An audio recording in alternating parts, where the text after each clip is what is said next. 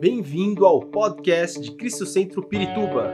Para ficar sabendo sobre tudo de nossa igreja, acesse cristocentro.org.br ou siga-nos através do Facebook e Instagram como Cristo Centro Pirituba.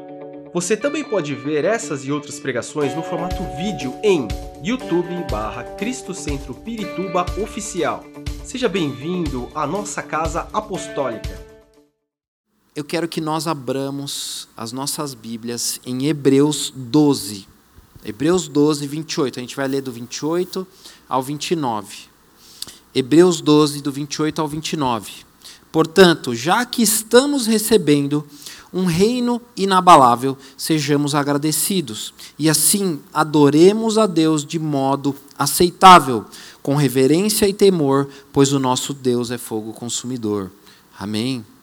É uma palavra, é uma exortação de, de uh, o apóstolo. Muitos dizem que é o apóstolo Paulo, mas o, não, não se sabe ao certo o autor de Hebreus. Que o autor de Hebreus aqui trouxe e é bem legal porque ele começa dizendo: estamos recebendo o reino inabalável. Ele não está falando, você já recebeu o reino inabalável.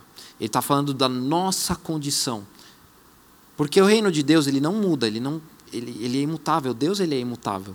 Mas nós mudamos. E a partir do momento em que nós aceitamos Jesus Cristo, como é o nosso caminhar? Né? E aí em seguida ele fala sobre sejamos agradecidos e assim adoremos a Deus de modo aceitável. O que é adorar a Deus de modo aceitável? Né? O, o, o sacerdócio é uma vida de adorador, mas que modo eu vou adorar o meu Deus? Bom, e aí eu quero começar com algumas provocações. Eu vou fazer algumas perguntas e a gente vai responder ela lá no final. A gente vai carregar ela durante a ministração e lá no final a gente vai responder. Em primeiro lugar, será que Deus ele precisa da nossa adoração? É, essa é um pouco mais fácil, mas ainda gera um pouco de dúvida. Será que Deus ele precisa que eu adore? Ou é, será que Deus ele deixaria de ser Deus se nós não o adorássemos?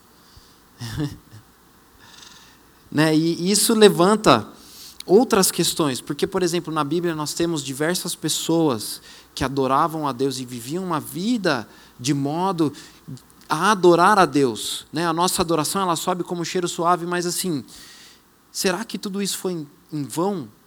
Porque eles adoravam a Deus, mas e se Deus não precisa da minha adoração? Por que, que eu estou adorando a Deus então? Né? Vamos deixar esse, ponto de interrogação.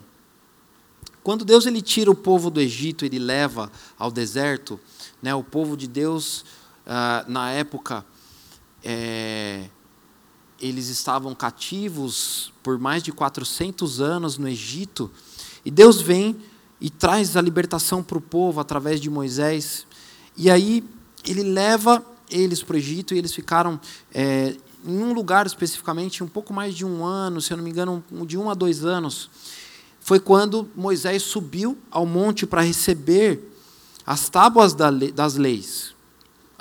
Mas que leis eram essa? Não era somente os dez mandamentos. Foram mais de 600 leis que eles receberam sobre como eles viveriam a vida deles. Inclusive, sobre como eles adorariam a Deus. Deus estava trazendo para o povo uma maneira de viver uma, uma, vida de adorador, uma vida separada, uma vida diferente de qualquer outra nação.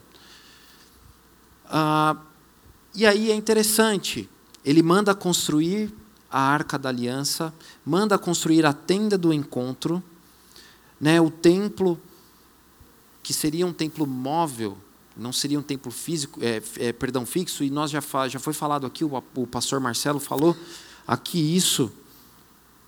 Né? O que era a tenda do encontro? A tenda, nós tínhamos a arca da aliança, nós tínhamos o santo dos santos, era onde o sumo sacerdote entrava para entregar o sacrifício do povo para Deus.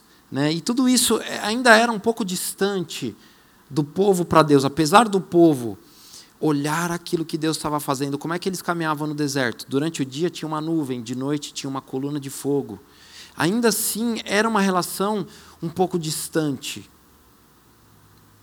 Agora, por que, que é, é, era uma tenda móvel? Por que, que aquilo era móvel? E é legal, porque o povo de Deus ele vinha de uma cultura lá do Egito, em que os deuses eram territoriais. Né, nós, nós entendemos isso que espíritos malignos, malignos eles são territoriais. Ah, mas os deuses do Egito eram territoriais. Por exemplo, eu vou sair daqui, é, se, se eu vivesse naquela época, digamos assim, estou aqui em São Paulo, eu vou para, sei lá, Minas Gerais quando eu chego em Minas Gerais, o meu Deus que ele cuida de São Paulo, que é o Deus que domina sobre São Paulo, ele não tem efeito em Minas Gerais. Era assim que os deuses daquela época se comportavam, né? ou pelo menos eles acreditavam que se comportavam. Então, por que, que Deus vem e fala: não, pera, a minha tenda vai andar com vocês? O Santo dos Santos, a arca, ela representava a presença de Deus. Então, aonde eles estavam, ali estava a presença de Deus. Deus estava ensinando para o povo que nenhum Deus podia se comparar ao, Deus de Israel. Por quê? Porque Deus estava em todo lugar. Deus já estava ensinando para eles a onipresença dele, a onisciência e onipotência dele. E é interessante porque assim, isso faz muito sentido porque se a gente para para pensar, Deus poderia mandar eles construírem o templo, e eles construíram o templo lá depois com Salomão, já quando eles alcançassem a terra prometida. Por que, que fazer eles construírem isso e ficar carregando esse templo com eles? Deus estava educando o povo sobre como adorá-lo, perdão, adorá-lo aonde quer que eles estivessem. E não só isso, Deus estava mostrando para o povo, para as nações, que estavam ao redor, as nações que viam Israel, o Deus de Israel, quem era o Deus de Israel? Que era um Deus que não se limitava, um Deus que não eh, estava limitado a uma região. Quer dizer, o povo de Deus ele servia de exemplo para todas as outras nações. O que Deus queria, na verdade, era que os povos pudessem reconhecer a Deus, e muitos povos reconheceram a Deus através do, do povo de Israel. Porque a salvação que Deus tinha não era só para o povo de Israel. Tanto é que isso se cumpre em Jesus Cristo. Através de Jesus Cristo, nós alcançamos a salvação, não só o povo de Israel, os judeus. Ah, bom, Deus precisava ensinar o povo muitas coisas. E uma delas era se desintoxicar da cultura religiosa das outras nações. Quer ver? Vamos abrir comigo lá em Êxodo 34, 14. Porque era uma cultura que eles viviam, que eles presenciavam todos os dias. Eles eram impedidos de adorar a Deus, certo? Tanto é que quando Moisés vem, ele pede para o faraó: olha, libera o meu povo para que nós possamos adorar o nosso Deus. então eles eram impedidos de adorar a Deus, eles adoravam a Deus escondidos. Vamos lá. Êxodo 34, 14. Nunca adore nenhum outro Deus, porque o Senhor, o, o, cujo o nome é zeloso, é de fato Deus zeloso. Vão abrir comigo lá em. Ai, Deuteronômio, eu não marquei. Mas eu vou citar então. Deuteronômio, lá em Deuteronômio está escrito: Por isso tenham cuidado para não serem enganados e levados a desviar-se para adorar outros deuses e prostrar-se perante eles. Agora, se Deus não precisa da nossa adoração, que diferença faria eu adorar outro Deus? Vamos guardar isso. Vamos guardar isso.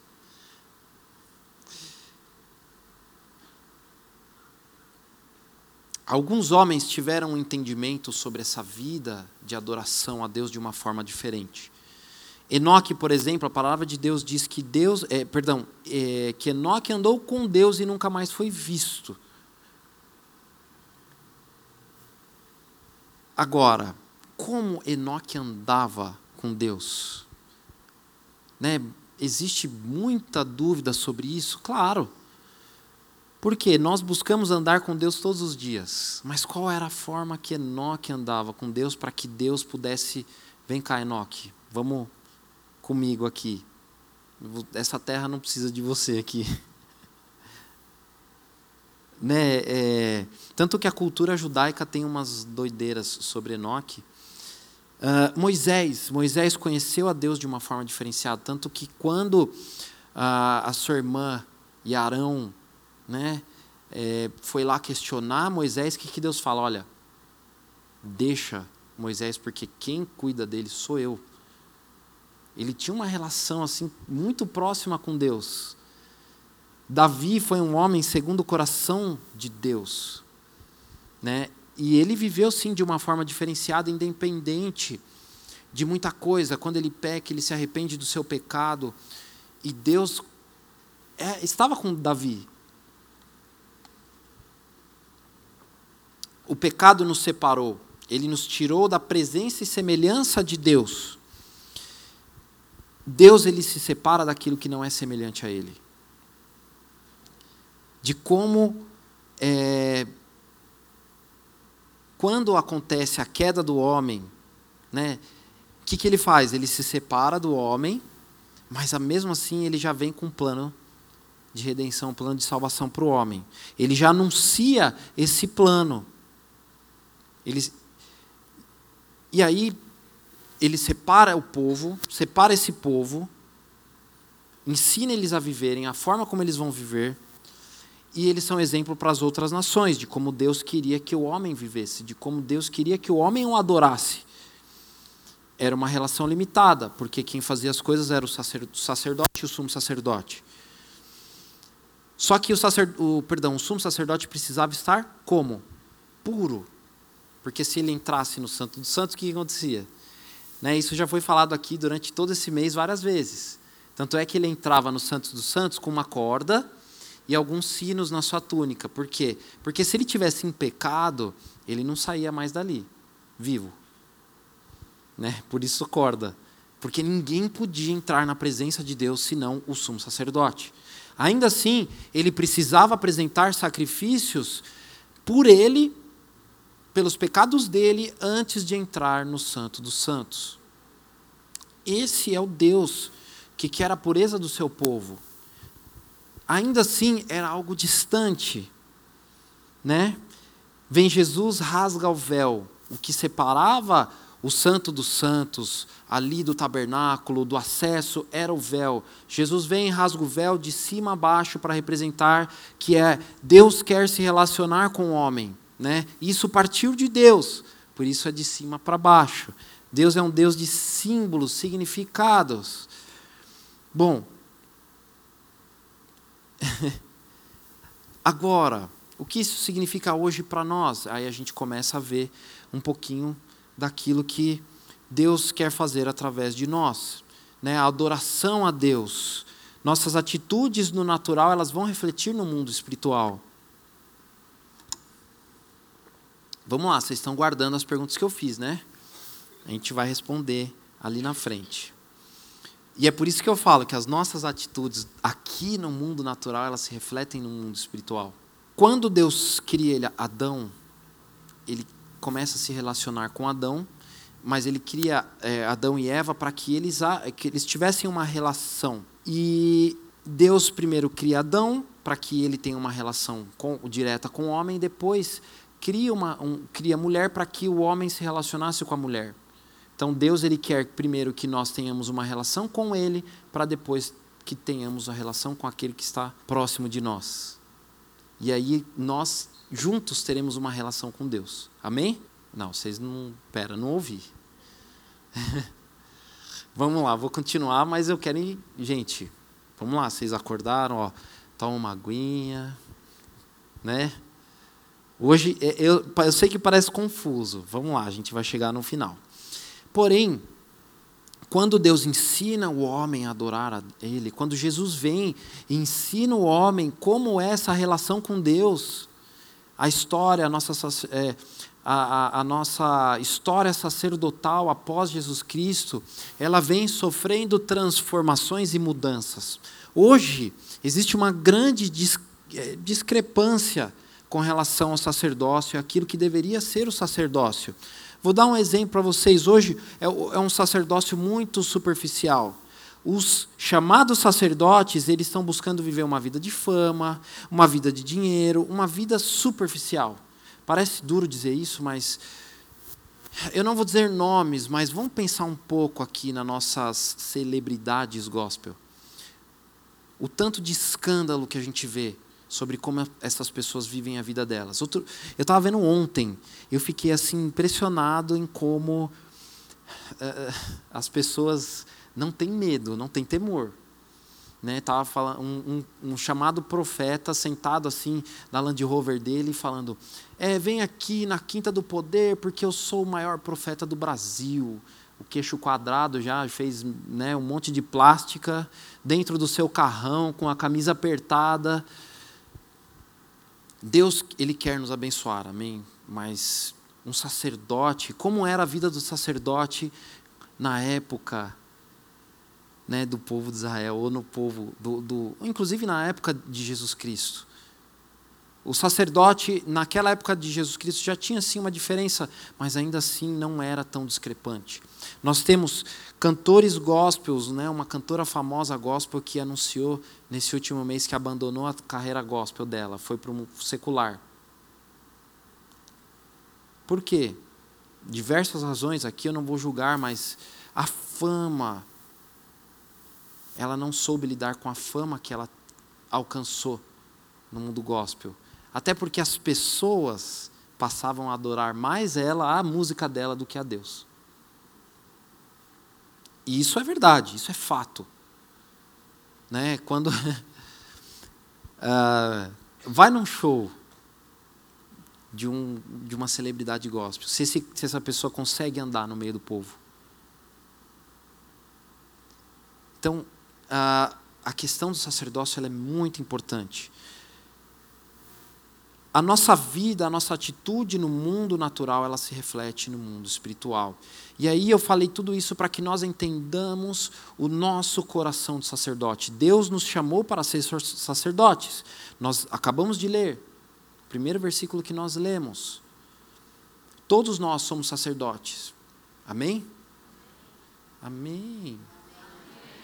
Tá, melhorou. Ah, olha, e eu vou dar um exemplo para vocês. O rei Davi, antes de qualquer decisão importante, o que ele fazia? Antes de uma guerra, antes de buscar um conselho político, o que, que ele fazia? Ele ia buscar a Deus, ele ia apresentar um sacrifício ao Senhor, ou ele ia dobrar os seus joelhos e buscar a Deus. Vou falar um pouquinho sobre as nossas atitudes no natural. Será que a gente se atrasa para ir no cinema?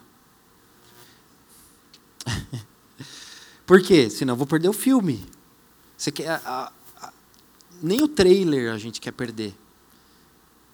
Ir para a casa de Deus relaxadamente é um reflexo do nosso coração, da nossa atitude com Deus.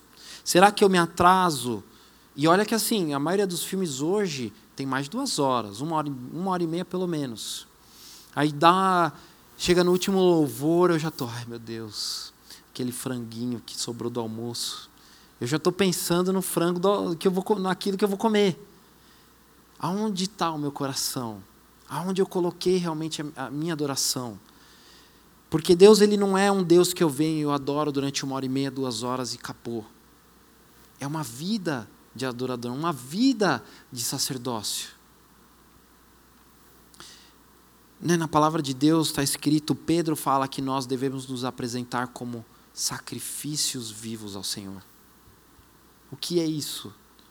No meu domingo, eu, vou vir para a igreja, amém, glória a Deus, estamos todos aqui, então não posso dizer estamos aqui. Não estou falando de quem não está aqui, amém? Eu vou me programar. A, a, o meu domingo, meu, meu domingo gira em volta disso. Por quê? Porque eu vou prestar o meu culto ao Senhor. as, todas as outras coisas são secundárias. Parece que é um pouco pesado, sim, mas hoje o sacerdócio, inclusive muitos pregadores, eles estão é, pregando um evangelho ou um sacerdócio condicionado ao meu bem-estar ou ao meu benefício próprio. Venha na noite do poder e você vai alcançar aquilo que você está precisando. Deus ele quer, quer dar aquilo que necessitamos, ou aquilo que queremos até. Mas a minha adoração ela é voltada a isso? A minha vida ela é voltada a isso? Davi, quando ele ia tomar uma decisão, ele prestava culto ao Senhor.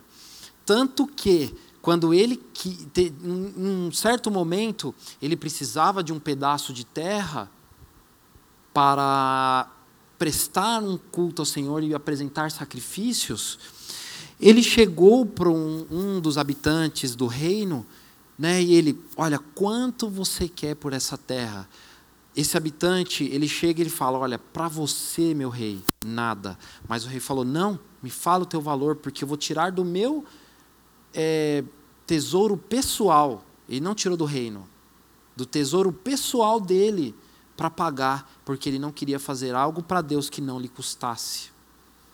E às vezes a gente não quer nem jejuar.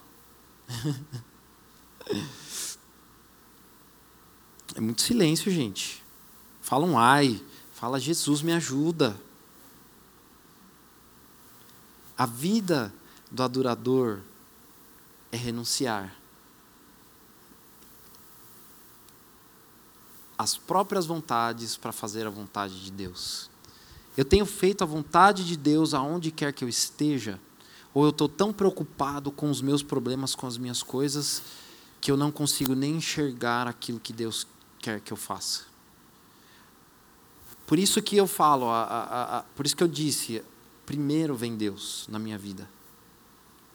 A gente está tão focado, às vezes, nas nossas dificuldades. E eu falo por mim, eu Olha, eu, eu vou te dizer, esse último ano, esses últimos dois anos, Deus me ensinou tanto sobre depender dEle. E olha que eu filho de pastor, eu vivi pela fé minha vida inteira. Mas a depender totalmente de Deus em tudo. Não é uma decisão, não é um, um, um conselho apenas, não é um momento. É tudo aquilo que eu vou fazer. E ó, vou dizer para vocês, eu durmo mais tranquilo. Porque os problemas, eu vou dormir, os problemas estão lá. Amanhã eu vou acordar, os problemas estão lá. Isso não é, lógico, largar a mão e falar, não, não, é confiar que Deus está cuidando de tudo. Eu vou fazer a minha parte, mas Deus tem o controle das coisas. E aí eu vou, o meu papel é viver uma vida de adorador. Por quê? A gente vai chegar lá. 1 de Coríntios Precisamos. Ah, perdão. Vamos lá, antes de ler o versículo. é que é tanta coisa. Jesus ele disse o seguinte, e eu já falei isso algumas vezes porque é, um, é uma coisa que me move, é, é aquilo que me dá um, um combustível para cada dia mais fazer as coisas de Deus. Jesus disse: O meu alimento é fazer a vontade do meu Pai. O meu alimento é fazer a vontade do meu Pai. Qual tem sido o meu alimento? E olha, o alimento é aquilo que nós necessitamos para viver. Sem o alimento nós não vivemos. Jesus está dizendo: eu não posso viver se eu não fizer a vontade do meu Pai, antes do que qualquer coisa, porque é uma necessidade primordial na minha vida. É por isso que a nossa atitude, aquilo que eu estou fazendo, o meu coração, ele reflete no mundo espiritual. 1 de Coríntios 1, 18. E aqui eu vou, vou tentar trazer uma maneira da gente entender isso, porque o mundo ele não entende essa forma de viver. Eles chamam a gente de doido, né? Fala, esses crentes são doidos, não pode fazer nada. 1 de Coríntios 1,18, porque a palavra da cruz é loucura para os que perecem, mas para nós que somos salvos é o poder de Deus. Amém? A palavra é o poder de Deus. Eu tenho vivido essa palavra. Ou eu, eu vou orar de vez em quando. Eu, eu, eu aprendi algo com o meu pai, né? E eu acho que ele já falou isso uma vez. Quando alguns pastores começam a dizer algumas heresias, ou dizer as suas próprias opiniões, é porque eles já deixaram de orar há um bom tempo. Eles deixam de pregar a Deus porque eles se afastaram do Senhor. Agora, como é a forma que eu tenho vivido de adoração a Deus? Eu tenho vivido uma adoração próxima. Um exemplo básico: a gente vai para o trabalho, né? E você põe música no carro. Qual a música que você põe no teu carro? Né? Você chega no teu trabalho, fala, Senhor, abençoe meu dia de trabalho. Eu entro aqui nesse lugar, que a tua presença esteja nesse lugar. Que o meu trabalho te adore. Que a minha boca aqui neste lugar te adore. Amém? 1 de Coríntios 2,14. 1 de Coríntios 2,14. Ora, o homem natural não compreende as coisas do Espírito de Deus, porque lhe parecem loucura, e não podem entendê-las, porque eles disser, é, perdão, porque elas são discernidas espiritualmente. Queremos alcançar as coisas de Deus e queremos viver aquilo que Deus tem para nós mas eu tenho buscado esse discernimento. Entende? Nós vamos viver aquilo que Deus nos chamou para viver. Em primeiro lugar, nós somos seres espirituais. Deus te tirou da sua da vida que você tinha para que você viva uma nova vida.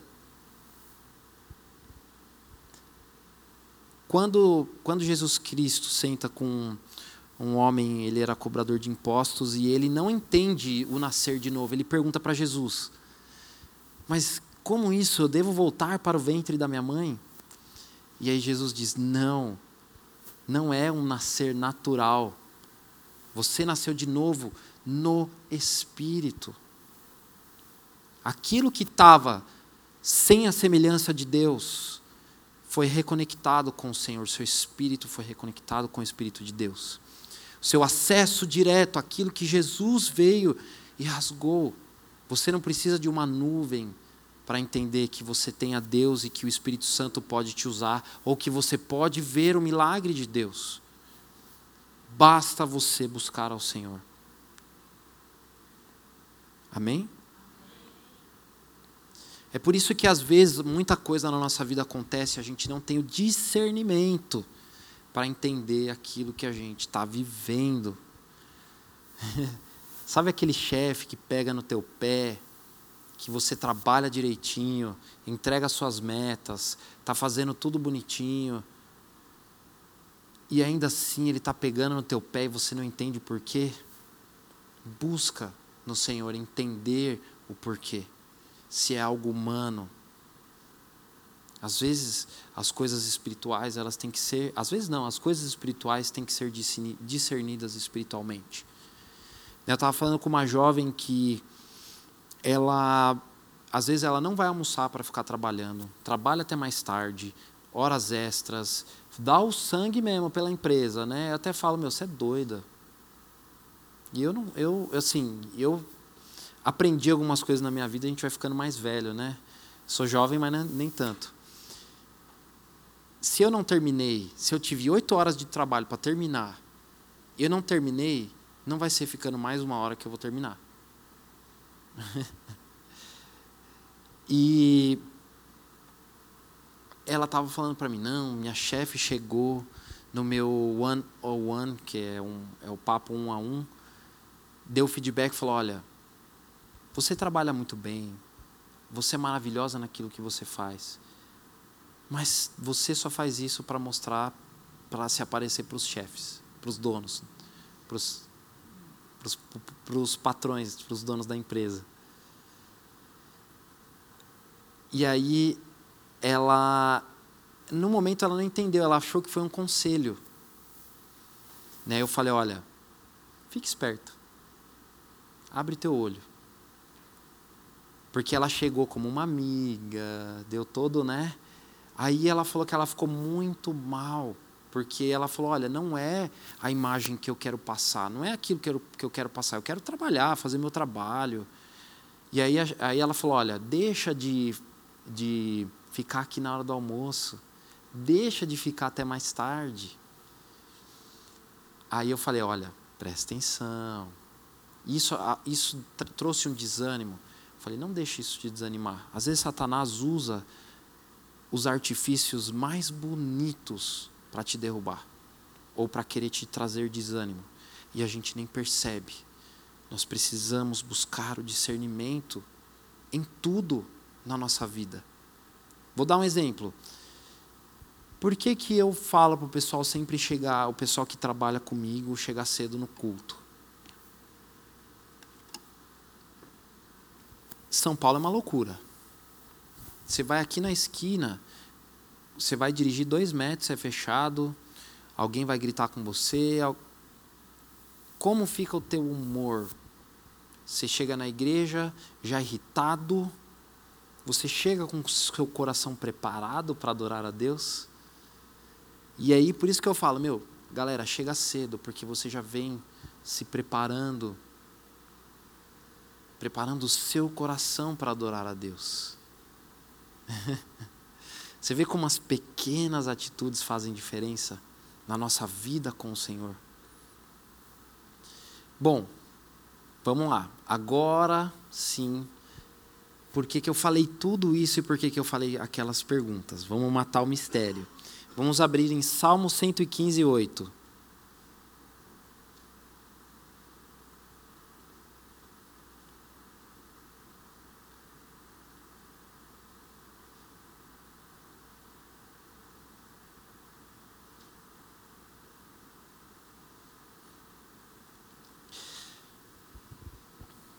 Eu vou ler na, na, na NVI, depois eu vou ler na NVT. Tornem-se como eles aqueles que os fazem, e todos os que neles confiam. Aqui, o salmista está falando dos ídolos e dos deuses daquela época. Eu vou ler na NVT. Aqueles que fazem ídolos e neles confiam são exatamente iguais a eles. Não ouvi um amém. É um amém meio sofrido, né? Agora, o que eu tenho adorado? Por que, que eu dei o exemplo daqueles sacerdotes? Porque eles perderam o sentido de adoração deles, eles passaram a adorar outras coisas. E aí o que, que acontece? Você se torna aquilo que você adora. Aqueles que adoram o dinheiro, eles se tornam fúteis. Eles vivem controlados pelo dinheiro. Porque tira o dinheiro delas. O que acontece com essas pessoas? Por isso, a maioria delas vive na insegurança. Eu trabalho com esse público e é uma coisa de louco o que até onde eles estão capazes para se sentirem seguros. O dinheiro não traz segurança. Aquele que adora o futebol, né? Quantos aqui gostam de futebol? Ninguém, ó. Ninguém. Aqueles que o futebol ele se torna um ídolo. A gente vê nas torcidas a loucura que é. Né? João, não estou falando de você, eu sei que você está controlado, bonitinho. Sua esposa é muito paciente, é uma menina de Deus. Mas eles o que, que acontece? Com o tempo, essas pessoas se tornam agressivas, se tornam extremamente competitivas, elas se tornam aquilo que elas adoram.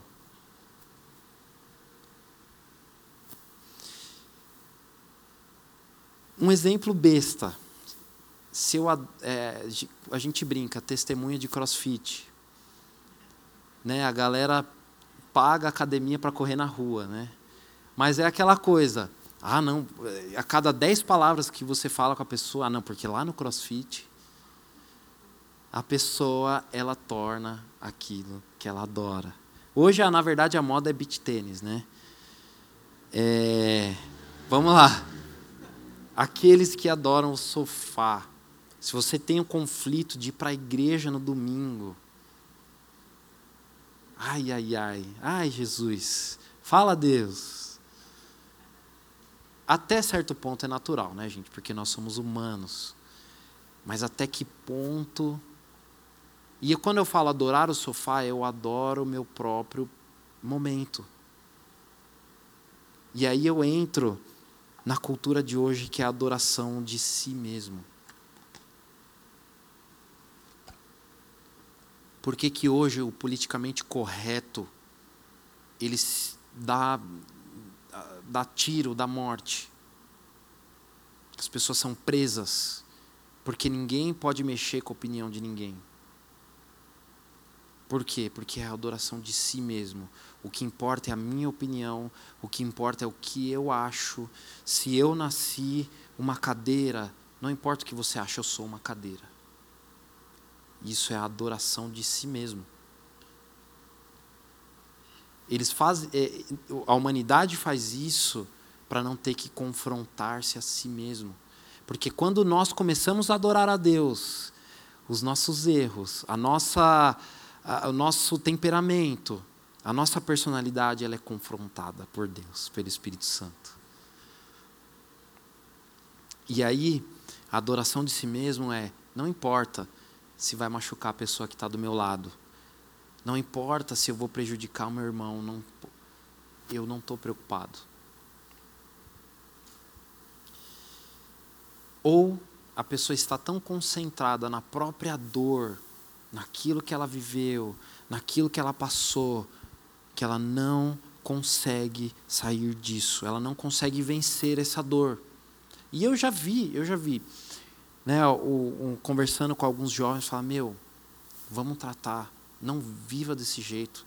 Ela não conseguia ser feliz. A pessoa não conseguia ser feliz. Eu falava: Você quer ser feliz? Seja feliz. É uma decisão. Você vai atrás da sua felicidade em Deus, mas para isso você precisa abrir mão de algumas coisas e abrir mão da própria dor. Né? Aquela coisa, a gente vai mexer na ferida, a gente tem que limpar ela jogar ali um. Quantos se lembra do. Era mertiolate que ardia? Jogar um metiolate ali vai arder, vai doer, mas depois cicatrizou, acabou. Né? Essa jovem específica saiu da igreja, específico saiu da igreja porque ela não quis vencer essa dor, não teve a coragem de vencer essa dor. Tudo isso são coisas que atrapalham na nossa adoração a Deus. Respondendo, Deus ele não precisa da nossa adoração. Ele não quer que nós o adoremos para simplesmente o adorar, mas ele quer que nós o adoremos para que nós parecemos, possamos parecer com ele ou com Cristo Jesus. A nossa adoração nos leva a nos parecer com aquilo que adoramos. Amém. Ó, não ouvi uma gente vai melhorar. Vai melhorar. A nossa adoração a Deus, ela é para nós, ela não é para Deus. então, quando você levanta a sua mão, levantar a mão é um sinal de rendição. Eu estou entregando, ó. Você consegue se defender quando você está com a mão assim, totalmente. Eu estou me rendendo a Deus. Eu estou entregando tudo ao Senhor. Né? E por isso que muita gente não consegue nem levantar a mão quando vai adorar a Deus. Amém? Hoje Deus ele quer fazer uma correção de curso na nossa vida. Como eu tenho vivido a minha vida de adorador, como eu tenho adorado e o que eu tenho adorado. Deus quer que nós sejamos verdadeiros adoradores. João 4, 23, 24. Jesus está ali com aquela samaritana e ele diz: Deus busca aqueles que o adorem em espírito e em verdade. Agora, e é interessante, porque se eu estou adorando Deus em espírito, a, verdade ela é uma consequência, porque eu passo a viver essa verdade. Mas a, viver no Espírito é viver na verdade. Por isso que uma coisa não anda sem a outra. Por isso que Jesus disse: Deus quer aqueles que o adorem em espírito e em verdade. nessa noite eu queria que nós, no nosso lugar, pudéssemos analisar de uma, forma simples, porque esse mês todo nós falamos sobre sacerdócio. Jesus, ele veio como sacerdote. é ou não é? Foi ele quem fez o sacrifício, ele foi o sacrifício pelos nossos pecados. E só ele, só ele podia fazer a expiação por todos os nossos pecados. O sumo sacerdote, ele fazia sacrifícios, mas esse sacrifício ele tinha uma duração. Quando Jesus vem e ele se entrega em sacrifício, não há mais necessidade, porque ele levou sobre si todos os nossos pecados. Não há pecado que possa te impedir de adorar a Deus. Por quê? Porque nós recebemos o perdão. Se você pecou, se arrependa, Senhor, eu me arrependo dos meus pecados. Não deixe o pecado atrapalhar a sua adoração a Deus. Não deixe a sua dor atrapalhar a sua vida de adoração a Deus, a sua vida de sacerdote ao Senhor. Não deixe os problemas afetarem a sua vida de adoração a Deus. Nós temos um dos discípulos dos apóstolos que foi ele foi apedrejado. Enquanto ele apedrejava, ele perdoou aqueles que os apedrejavam e ele pôde ver a glória de Deus. Enquanto ele era apedrejado, o seu rosto brilhava, porque ele liberou perdão para aqueles que os ofendiam, aqueles que o ofendiam. Mas mais do que isso, ele entendeu que a nossa vida, ela não é mais nossa. Nós já entregamos em sacrifício ao Senhor. Amém? Agora a minha escolha de viver de acordo com isso, ela é minha escolha.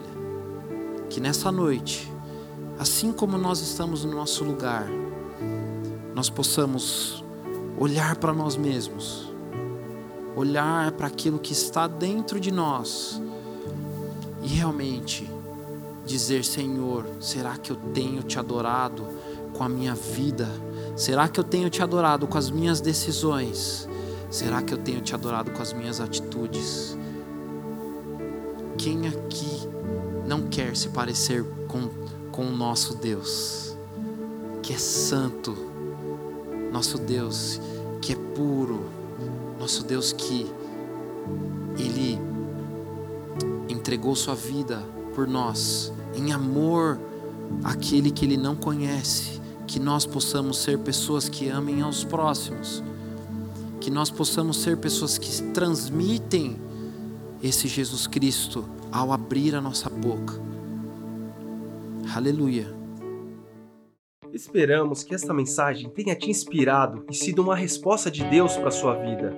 Quer saber mais sobre Cristo Centro Pirituba? Siga-nos nas redes sociais no Facebook, Instagram e YouTube, ou visite nosso site em cristocentro.org.br.